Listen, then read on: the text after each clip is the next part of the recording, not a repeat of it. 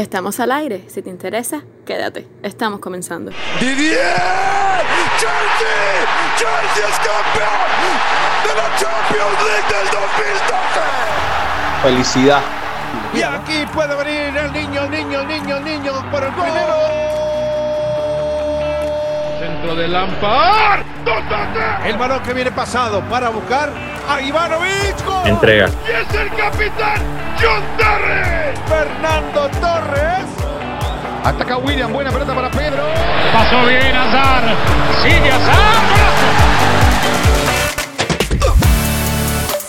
La Jornada Blue, un podcast de Cuba Chelsea.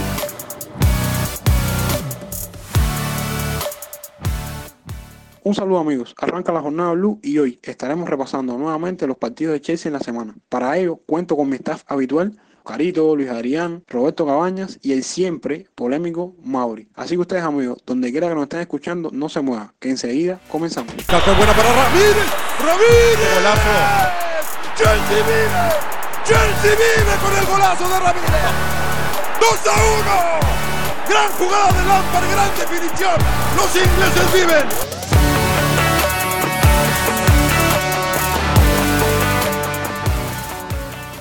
La Jornada Blue, un podcast de Cuba Chelsea.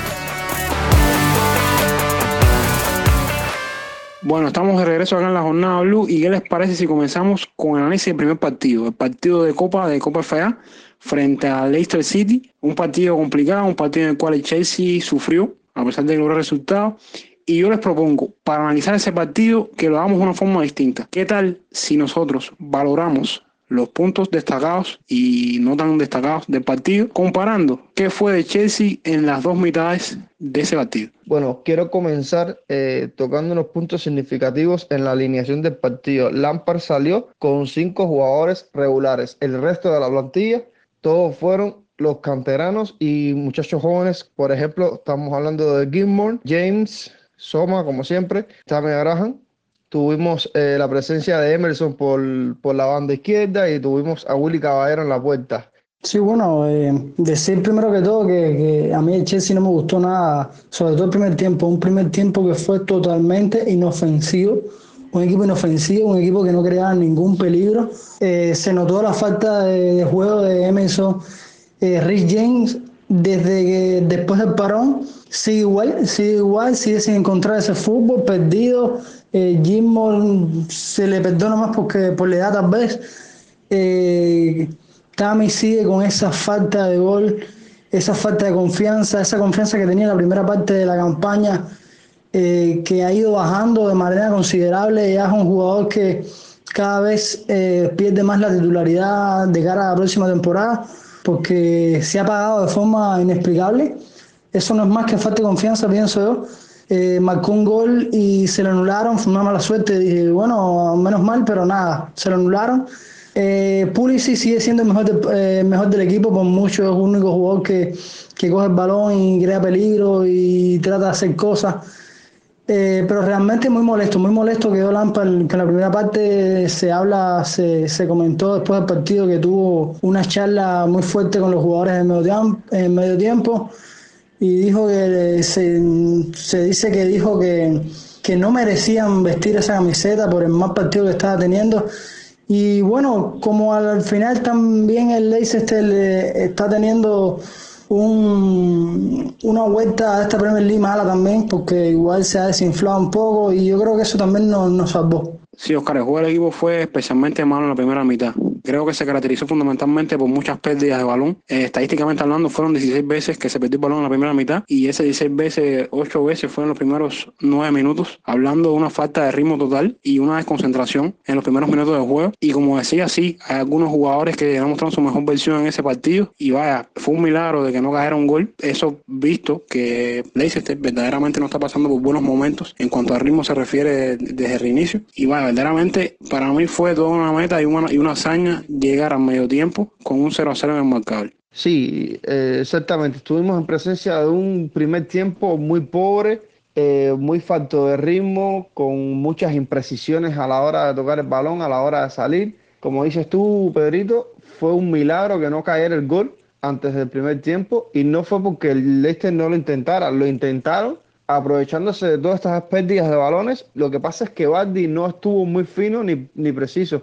Gracias a Dios, eso que nos salvó terminar 0 a 0 los primeros 45 minutos. Tanto Gizmon como, como Rick James estuvieron muy precisos. Eh, Rudiger también cometió sus errorcitos en el primer tiempo. Sí, seguimos teniendo esos problemas a la defensa.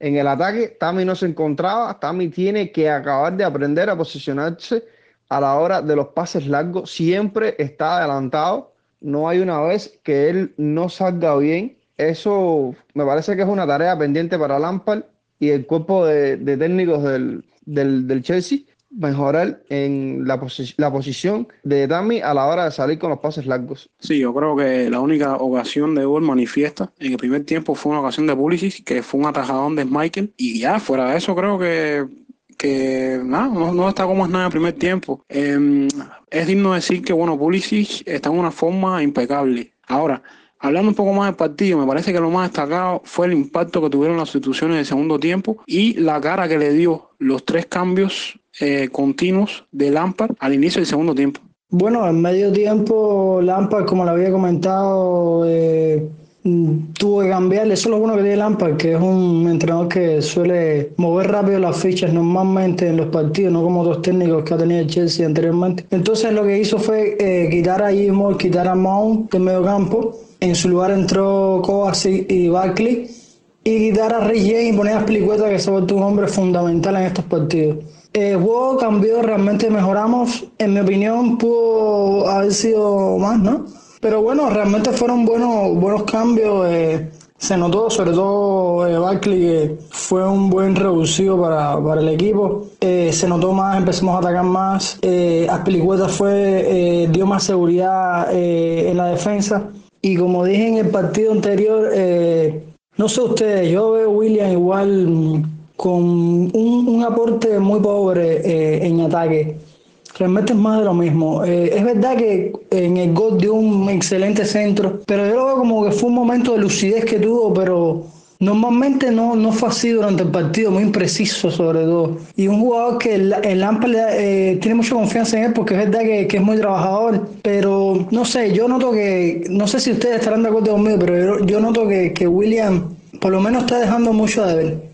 Oscar, yo lo que pienso es que William ha pasado por una transición como jugador en el Chelsea. Ya William no es ese jugador explosivo, pero sigue siendo trabajador y, creo que también la experiencia que es necesaria en cualquier equipo todavía la sigue teniendo. Imagínense ustedes que en este partido eh, los dos pases clave que hicimos en el, en el partido fueron de él. Y te digo algo más, eh, no solo eso, como estaba diciendo, un jugador trabajador y, ese, y en este partido creo que aportó muchísimo en defensa por ejemplo, fue responsable de seis tacleadas exitosas. O sea, que eso atestigua que tiene una gran disciplina táctica y energía sin balón. Y, miren esto, en este partido ningún jugador hizo más de tres tacleadas y él hizo seis.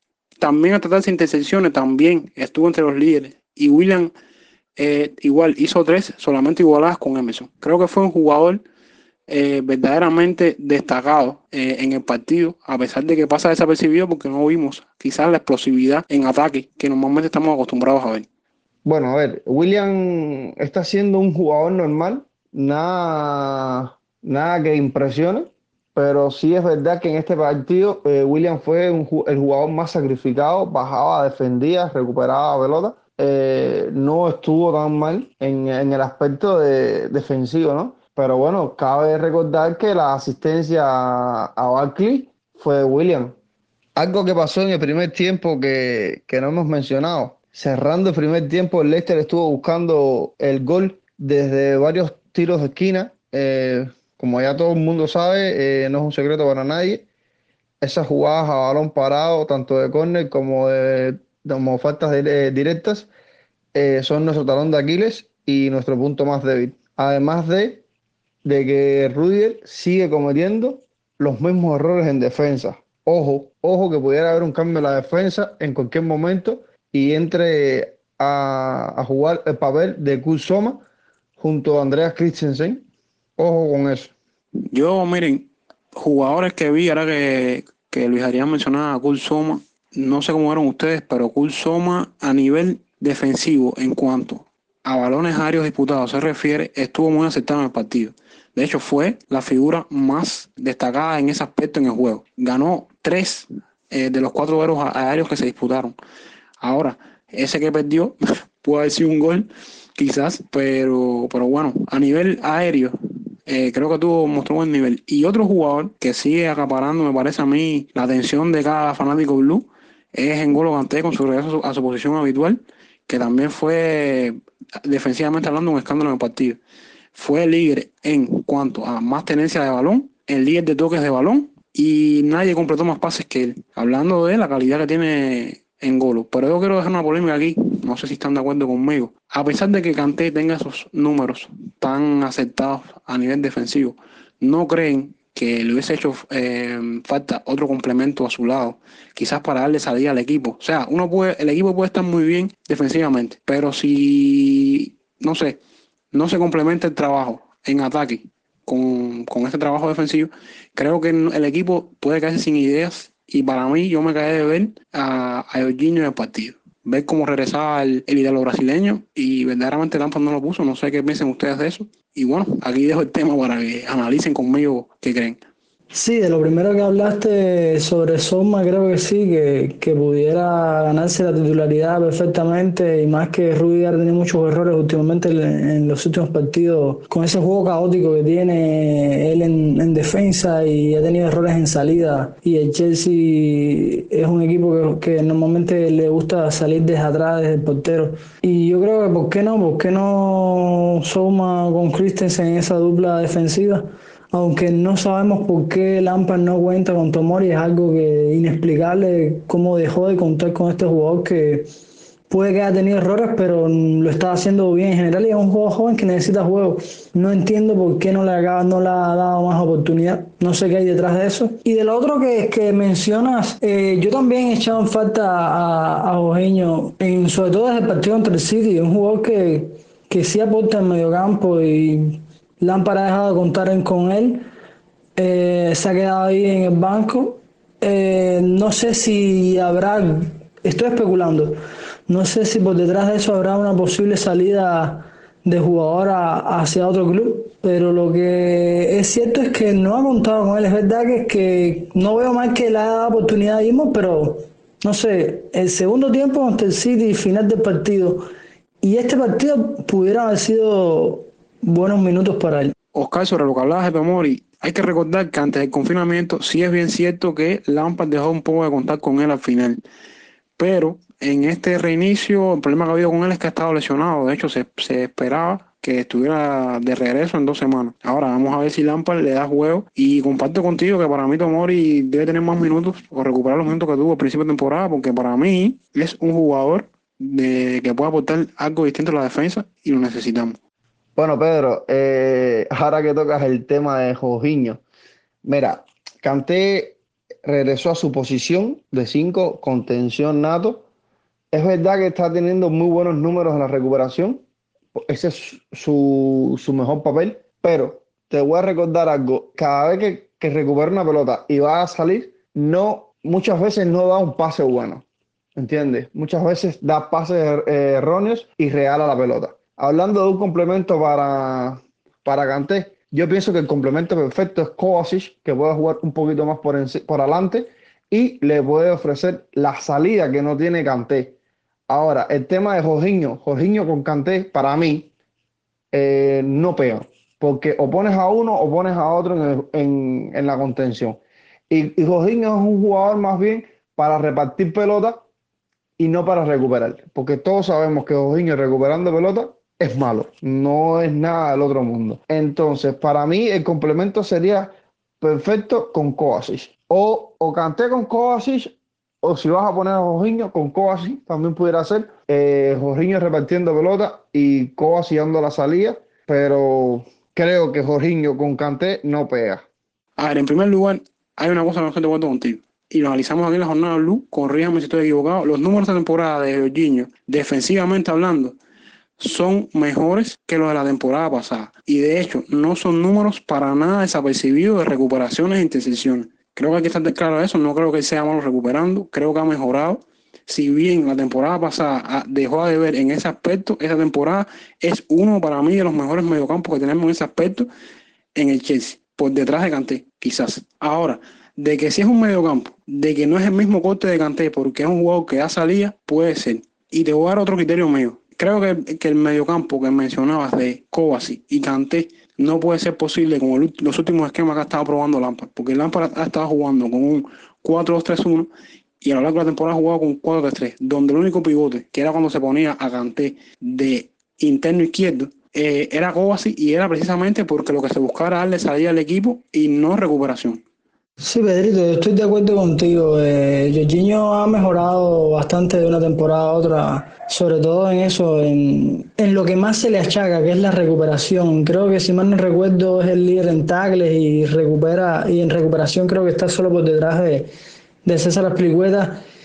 E incluso esta temporada Lampard lo está usando de vicecapitán cuando Aspilicueta no jugaba. Por eso me extraña mucho que Lampard no haya contado con estos partidos. Por eso mencioné de, eh, que detrás de eso podría haber una posible salida o alguna vuelta de nuevo a la Serie Y lo que estabas diciendo de la posición, yo creo que es verdad que lo que funciona no debe cambiarse.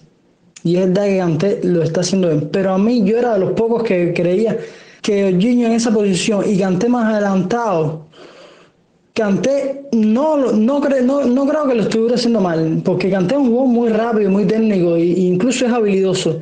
Y a lo mejor Lampard quiso, quiso explotar eso, eh, esa, eh, eh, esa condición física de Kanté y a lo mejor podía aportar algo más en ataque y no solo en recuperación, ¿entiendes? Entonces, tal vez a lo mejor lo que la idea de darle más minutos a Ismo, que es un jugador que, que vamos a hablar claro, tal parece que va a ser el futuro de esa posición. Y entonces mejor darle juego. Por eso es que es la única explicación que le veo a eso de, de no poner al italiano para darle un poquito más de minutos al escocés. Para mí, a nivel general, el Chelsea tiene los mediocampos que le hacen falta. Ahora, de que hay que saberlo usar en el momento adecuado y acoplarlos adecuadamente en cada partido son otros cinco pesos. Pero de que los tiene, los tiene. Desgraciadamente, por ejemplo, este partido fue malo para Gizmon. Me cayó la boca porque yo anuncié en el podcast pasado que quizás podía hacer buen partido, pero perdió muchos balones. Pero si te das cuenta, creo que todo está también porque han cambiado el esquema de juego desde que reinició eh, la Premier nuevamente. Estamos hablando de muchos mediocampos, de los que están en el banco, los que han salido, los que lo han hecho mal, pero no hemos hablado del goleador del partido. Nadie se ha detenido a hablar de Rojo Yo te voy a dar unos datos aquí, como los de siempre. Eh, Rojo jugó solamente 45 minutos y dio buen cambio de ritmo al mediocampo del Chelsea. Tuvo 35 toques de balón, tuvo un 81.8% de, precisión en sus pases, tuvo un disparo fuera de portería, tuvo tres disparos entre los tres palos, uno de ellos el gol.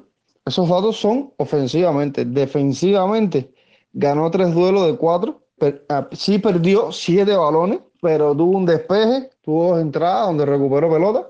No lo hizo tan mal, ¿entiendes? Mirando los puntos débiles del, del partido, de la falta de juego, de, de la pérdida de balones y eso, los no lo hizo tampoco tan mal.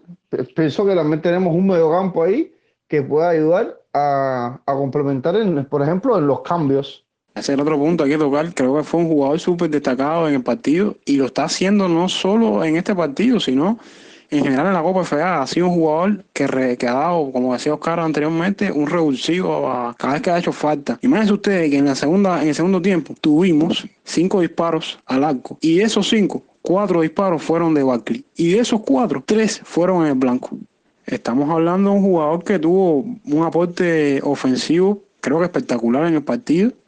Y, lo ha hecho así en, todo, en todos los partidos que ha jugado la, de la temporada en la, Copa FA, en la cual en cuatro partidos disputados ha marcado tres goles para mí es un jugador que hay que tener en consideración y creo que se merece más minutos eh, de cara a los próximos partidos que se vengan en lo que queda de, Premier y de, y de, Copa. Y vaya, lo hizo muy bien, muy bien y gracias a Dios que metió ese gol que nos hizo clasificar. A ver, señores, yo lo que creo que al final eh, lo más destacado que podemos sacarle a este partido, para mí personalmente, y creo que es un punto de vista más allá de, de un dato interesante y demás, es que Lampard es un tipo de entrenador que analiza y critica más allá de un resultado. O sea, él no se conforma con solo la victoria, sino también cómo se llegó a la victoria y creo que lo que se hizo mal en este partido se corregirá de cara a la próxima instancia de esta competición que ya conocimos que será Manchester United. Yo personalmente estoy muy motivado con este partido, creo que es la revancha que estaba esperando o que he estado esperando toda la temporada por todo lo que hemos vivido con United. Sabemos que ha hecho partidos no tan buenos y hemos perdido, hemos hecho partidos buenos y al final no hemos logrado ganarle. En fin, concluir en, conclusión de cuentas, no hemos, no hemos ganado un partido de United en esta temporada y creo que es la revancha que yo necesitaba. Bueno amigos, entonces pasamos ahora al siguiente partido de media semana contra West Primero que todo, darle la bienvenida a un nuevo colaborador, eh, nuestro amigo Oresme, se incorpora con nosotros en el análisis de ese partido. Y bueno, señores, ¿qué más puedo decir? Ese partido verdaderamente malo del equipo, una derrota dolorosa, pero yo quiero este análisis hacerlos, ya que nunca habíamos analizado un partido de una derrota. Quiero hacerlo partiendo de ahí, todo lo que vieron, qué piensan de lo que planteó Lampard, los jugadores y demás. Sí, Pedrito, eh, un día bastante duro. Eh, yo creo que fue más bien un golpe de realidad.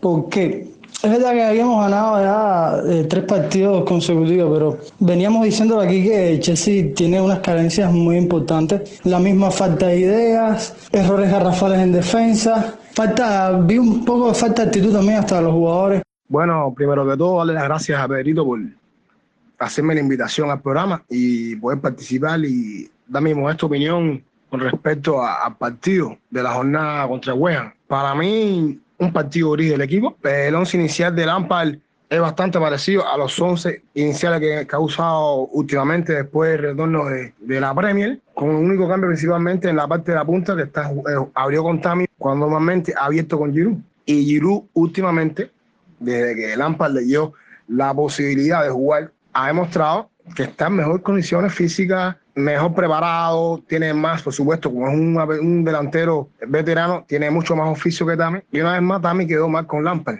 Pero bueno, Tami, no es lo peor del partido. Para mí lo peor fue la, defensa. Una vez más, la defensa nos demostró que porque Chelsea es un equipo que lo golean tanto, que recibe tantos goles. El Chelsea creo que es el equipo, si no tengo ese dato muy claro, pero creo que el Chelsea es el equipo de los cuatro primeros que más goles recibe. Una vez más, la defensa dejó mucho que desear y nada, un partido que, que nos demuestra que tenemos que fichar ya en defensa. A ver, también para mí no el partido, partido contra el West no fue tanto la, la defensa como el mediocampo. Y creo que también ahí eh, se fue todo, se fue gran parte del juego. Eh, el mediocampo nuevamente, para mí, y se dan cuenta en los tres goles, eh, mediocampo andar demasiado adelantado en, en muchas de las jugadas, incluso en otras jugadas también. Por supuesto, el problema de, lo que viene siendo la creación, eso se vio claramente. No tenemos un mediocampo que, que, pueda pelear de buena manera, o al menos en este partido, Rob Fackley no pudo eh, realizar mucha de, o sea, no pudo encarar mucho lo que viene siendo el juego. Lo otro fue que eh, creo que la entrada de Mon y no sé, mírenlo como lo miren, Creo que Mon también cambió un poco lo que viene siendo el juego y la perspectiva del juego. Pero el problema creo que también fue eso. Y lo otro es que eh, hay que estar claro, los dos goles cayeron, uno es genialidad que se inventa Pulisic el penal y el otro gol es una genialidad de William.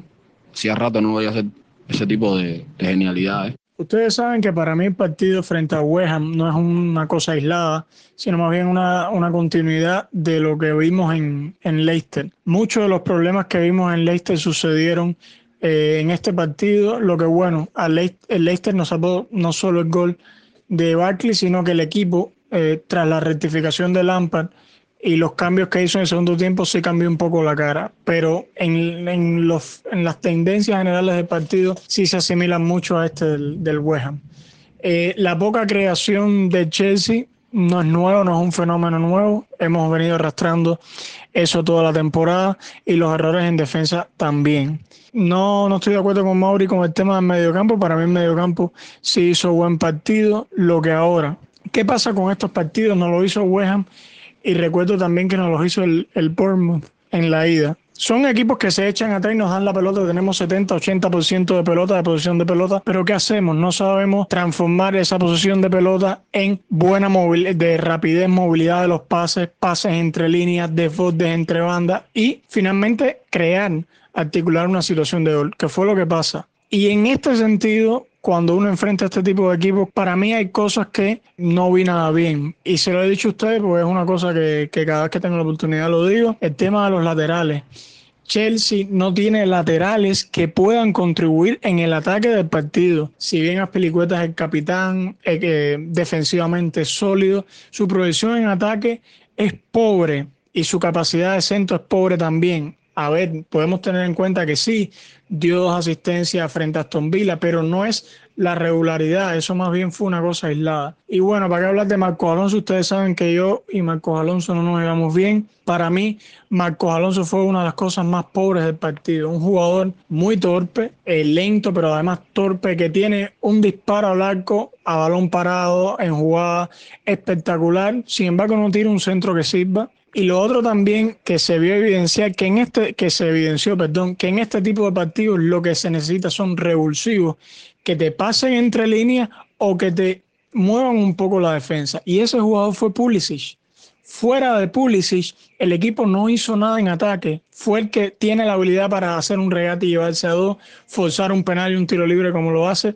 Pero en el caso de Pulisic, por ejemplo, no está acompañado de un lateral eh, izquierdo que le haga la cobertura y provoque el, el, desborde por la banda y pueda tirar una pelota peligrosa. Eso no pasó absolutamente. Marcos Alonso llegaba y no podía hacer un desborde porque tenía el defensa ahí mismo. Son cosas, me falta también el disparo a media distancia, una cosa que Chelsea siempre estaba acostumbrado, me faltó mucho en ese partido y para qué hablar de los centrales.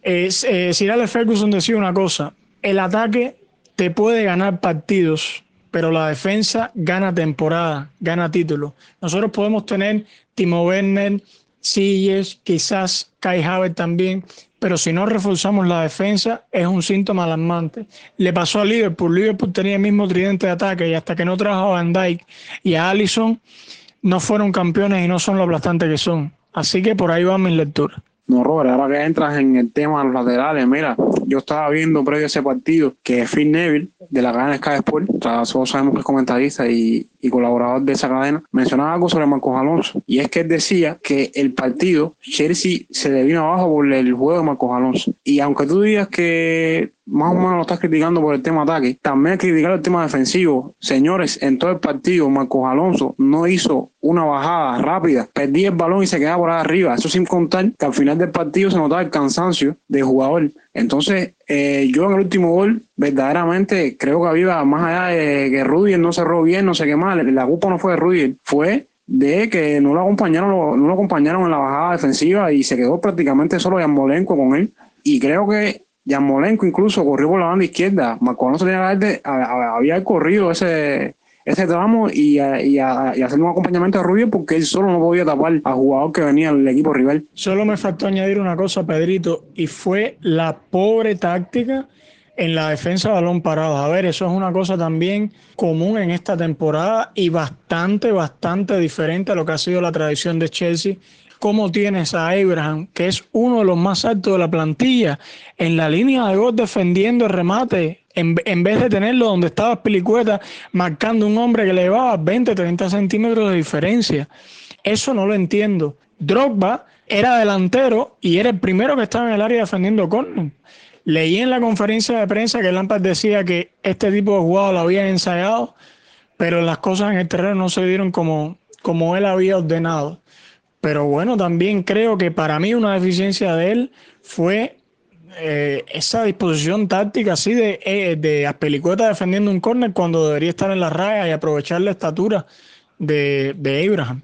Señores, y pensando ahora en una especie de solución de cara a los partidos que restan en la temporada y bueno, consolidar esos objetivos que hemos hablado que le hace falta lograr a Chelsea, ¿qué creen si se retoma o Lampard consiguiera la posibilidad de retomar la línea de tres. No lo digo tanto por sentar a Marcos Alonso, porque al final me parece que ese jugador es el mejor que tenemos en la posición, debido a que Emerson, si tanto le criticamos a Marcos Alonso, su recorrido defensivo y todos los errores que comete a veces en los partidos, yo creo que Emerson es un poco peor. Y digo esto porque así se introduciría un tercer central, creo que una mayor seguridad en la retaguardia, le daría más libertad a, Marcos Alonso o al lateral que decían poner, también pueden intercambiar pelicuetas de banda, no sé, y nada, me gustaría mucho ver en esa línea de tres a Tomori, un Tomori que, eh, como dijimos ahorita, se ha extinto de las formaciones de Lampard, pero que era un jugador rápido y creo que puede tener buena repercusión en una, en una formación como esa. Marito, tú sabes que sí, que yo, yo soy partidario de volver a un 3-4-3 y hacer por lo menos poner dos partidos de prueba, a ver si logramos enderezar un poco esos laterales, sobre todo Marcos Alonso, porque como decías, Emerson no creo que va a aportar mucho más que lo que ha hecho Marcos Alonso. Sí, Perrito, yo creo que deberíamos volver a línea de tres, porque sobre todo por lo que está pasando, que hablamos de, de Marco Alonso, que es un jugador que rinde en la perfección en, en esa posición, porque no tiene tanta responsabilidad en defender. Y entonces eh, introducir otro, otro central, que estoy de acuerdo contigo, pudiera ser Tomori, incluso pudiera salir Rudy y entrar Tomori y Souma. Y yo creo que sí, que, que deberíamos volver a, a, esa, a ese planteamiento porque eh, las carencias están, las carencias siguen y realmente no podemos darnos el lujo de seguir perdiendo puntos. La línea de tres es un planteamiento que le ha funcionado a Lampa, pero eso también tiene que ver con la lectura de los partidos. Eh, hemos visto en Lampard que no es rígido tácticamente, se adapta a los rivales que enfrenta. A veces uno puede estar de acuerdo, a veces uno no, pero lo que sí no tiene es ni una formación generalmente fija, aunque el 4-3-3 es bastante estable, ni, un, ni los jugadores totalmente también fijados, que eso también está dado por la inestabilidad del equipo. Yo te digo, en la línea de 5 le favorece Alonso. Tú decías que no viene a, a, bajar a defender cuando está en ataque, pero es lógico, es un jugador que en el esquema de cuatro defensas no está acostumbrado, se tiene que sacrificar mucho, porque es un jugador que le juega bien el esquema de 5 porque tiene un central atrás que le cubre las espaldas y como es un jugador que se proyecta tanto en, ataque, no tiene tanta responsabilidad después para regresar.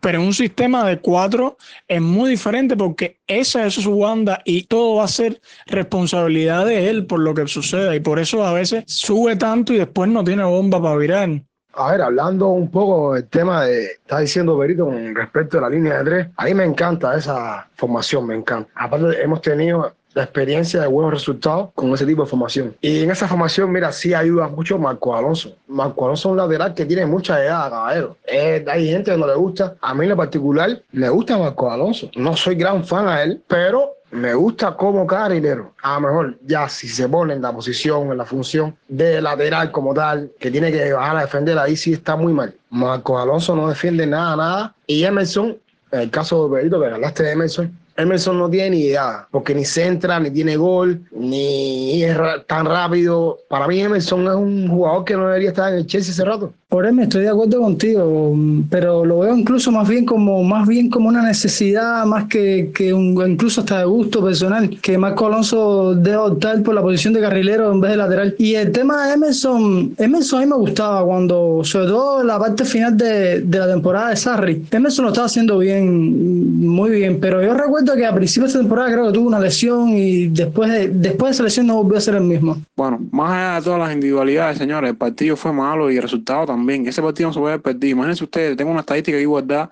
de que el Chelsea con ese partido fue la derrota número 10 de la temporada y eh, solamente ha sido superada por la temporada 2015-2016 cuando, cuando Chelsea terminó en décimo lugar con 12 derrotas. Así que sí, todos estamos conscientes de que Lampa tiene una buena temporada, pero los números están por algo y, creo que más que todo nos van a servir para mejorar o ir a buscar lo que nos hace falta para complementar al equipo. Este dato que, que, que expones ahora sobre la 10 derrotas es un dato muy importante y que, que, nos, que nos, nos explica dos cosas fundamentales. Lo primero es que los demás equipos como Arsenal, United, que bueno, que después del parón, United ha venido, a, está jugando a tremendo nivel, dando a pasos muy firmes y, cuidado con el United, caballero que estamos solamente a dos puntos de ellos y el United puede traer sorpresas. Pero a Arsenal, todo no, no han estado a su nivel. Al Leicester también el parón le ha venido mal.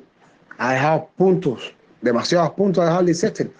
Eso es una de las cosas que plantea eso, de lo que pusiste sobre la hierba. Y lo otro es que tenemos muchas cosas que mejorar. Yo no critico a Lampard, no, no, no. Yo a la Lampard le doy un aplauso inmenso, porque es un equipo que estaba sancionado por el TAS. Ningún entrenador hace eso. Lampard lo hizo por dos cosas.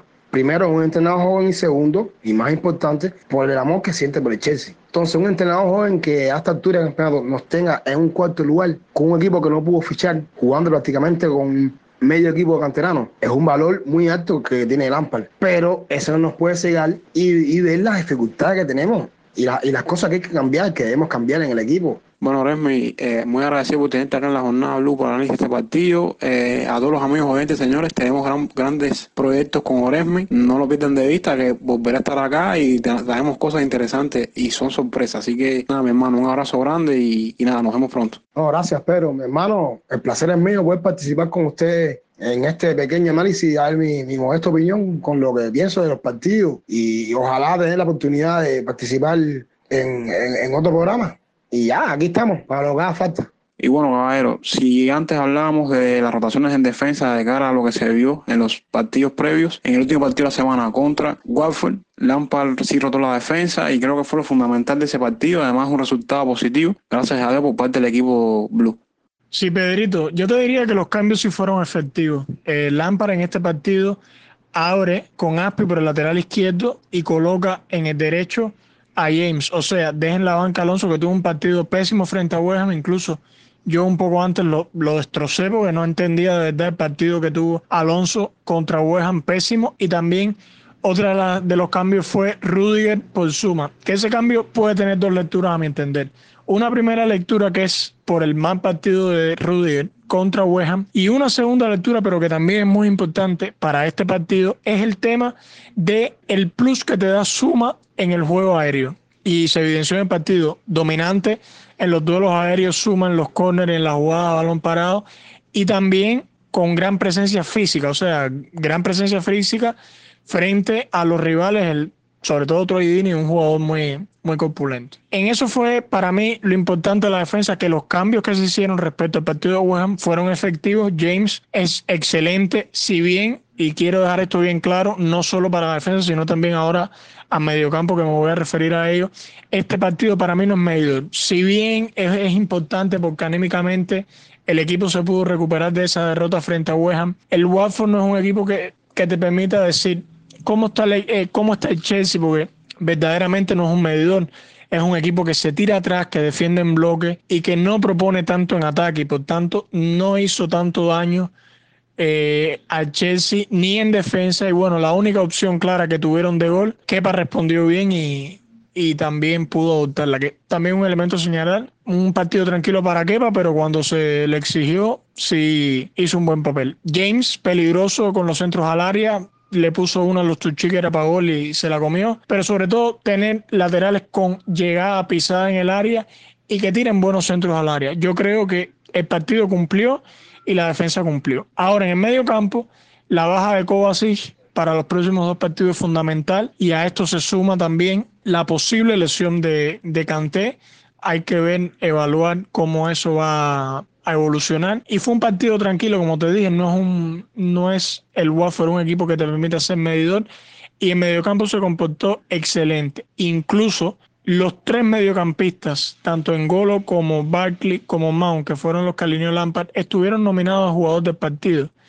Eh, Kanté se tuvo que ir temprano por la lesión, pero tanto Mount terminó siendo jugador del partido y Barkley anotó el último gol del equipo. O sea, fue un partido muy destacado para el mediocampo. Le agregaron bastante dinámica, bastante movilidad al equipo, pero bueno, a lo mejor sueno redundante, pero para mí es importante dejar esto en evidencia que Watford no es un referente. Yo creo que para mí no se debería tener este partido como si el equipo mejoró bastante. El equipo mejoró porque está jugando contra un equipo que se está jugando el, el descenso, o sea, que está hundido en la tabla, que además se vio el partido bastante desarmado frente a Chelsea, pero igual para nosotros es importante sobreponernos a la derrota contra West Ham y sacar un resultado y seguir en esta clasificación a Champions que está bastante reñida, pero bueno, mantenemos el cuarto lugar.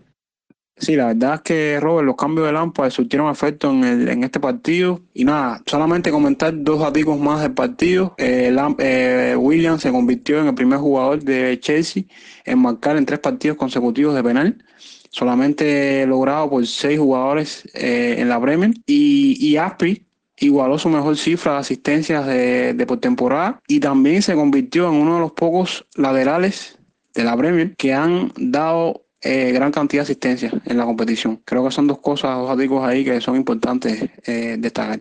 Y te diría también que el gol de Barkley fue el, es el primer gol de, de jugador en esta temporada de, de, la Premier. Sí, Robert, se me pasaba ese dato. Muchas gracias por complementarme la información. Y amigos, visto este resumen que hemos llevado a cabo de las jornadas de la Premier, creo que habían también algunas informaciones importantes relacionadas con el club a lo largo de la semana. Oscar me parece tenía algo por ahí preparado sobre eso. Sí, una de las informaciones que traigo es que estrenamos camiseta, como todos saben, como todos vimos el partido de Gueja, eh, la nueva camiseta para la temporada 2020-2021 y también estrenamos nuevos sponsor, ya que Yokohama terminaba su patrocinio el día primero de julio. Entonces tenemos nuevo patrocinador que es la empresa de telecomunicaciones 3 en los fanáticos Blue le ha chocado un poco lo que es el diseño, porque es un 3 bastante grande en la parte, en la parte de adelante de la camiseta. Pero bueno, la camiseta en sí está bonita, está bonita, por lo menos a mí me gustó.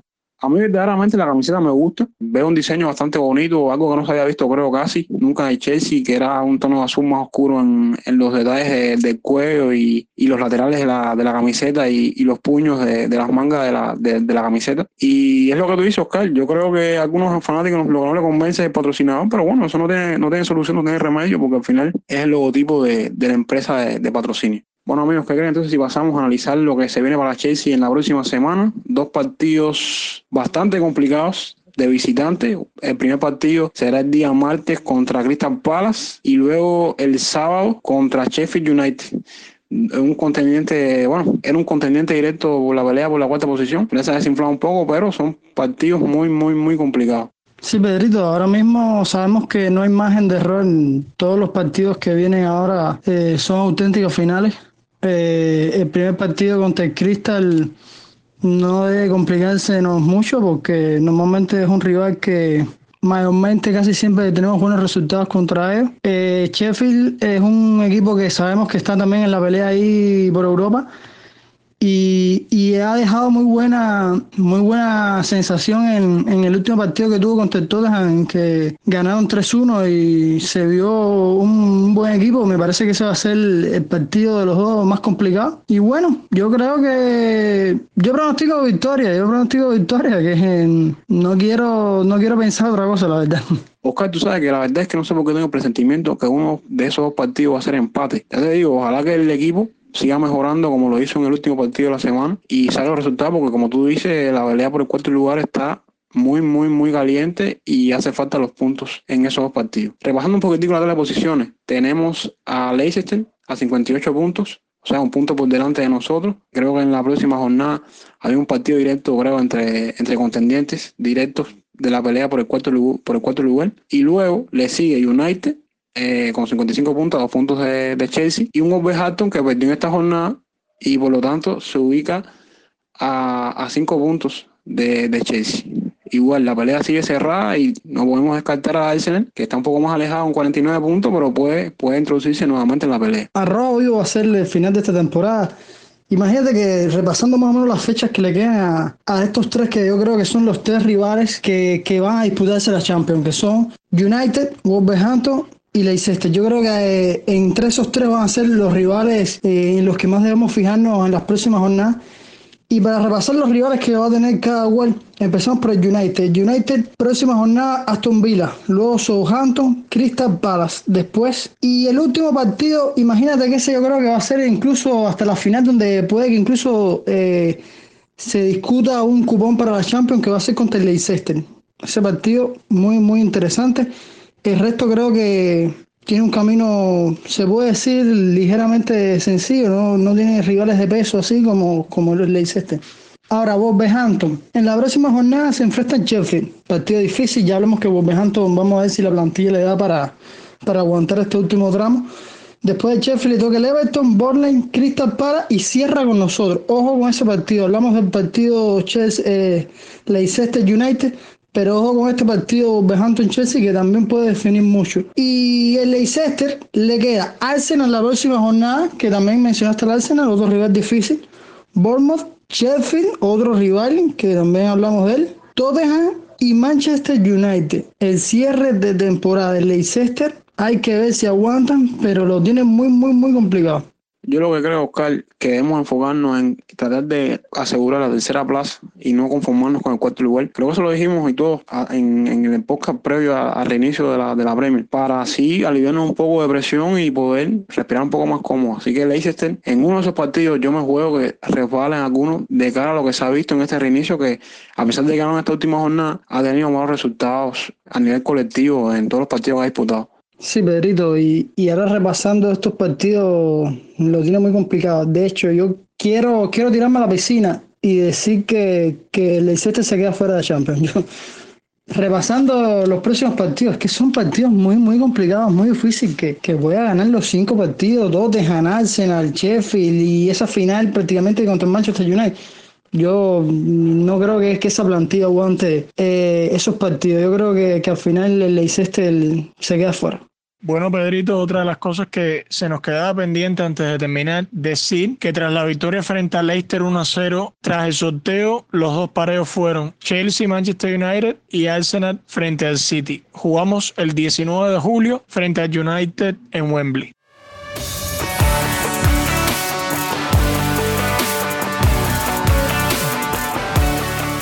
Y bueno amigos, la jornada Blue va llegando a su fin, así que gracias por la sintonía, un abrazo, chao.